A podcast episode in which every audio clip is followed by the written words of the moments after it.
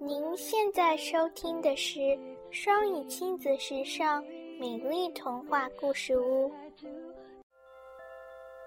Brown Bear, Brown Bear, What Do You See?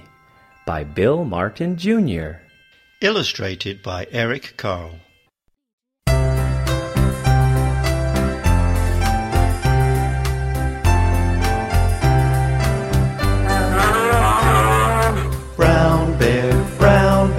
What do you see? I see a red bird looking at me. Red bird, red bird, what do you see? I see a yellow duck looking at me. Yellow duck, yellow duck, what do you see? I see a blue horse looking at me. Blue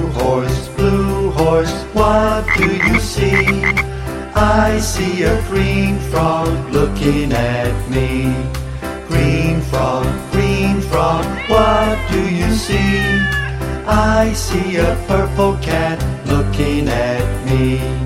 Purple cat, purple cat, what do you see? I see a white dog looking at me. White dog, white dog, what do you see? I see a black sheep looking at me. Black sheep, black sheep, what do you see? I see a goldfish looking at me. Goldfish, goldfish, what do you see? I see a teacher looking at me. Teacher, children looking at me. Children, children, what do you see? We see a brown bear, a red bird, a yellow duck, a blue horse, a green frog, a purple cat, a white dog, a black sheep, a goldfish, a teacher looking at us. That's what we see.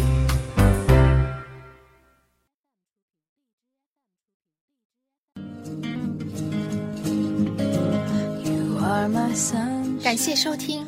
想收听更多中英文故事、童谣和每日朗读，请关注公众微信“双语亲子时尚圈”，也欢迎更多朋友参与和投稿。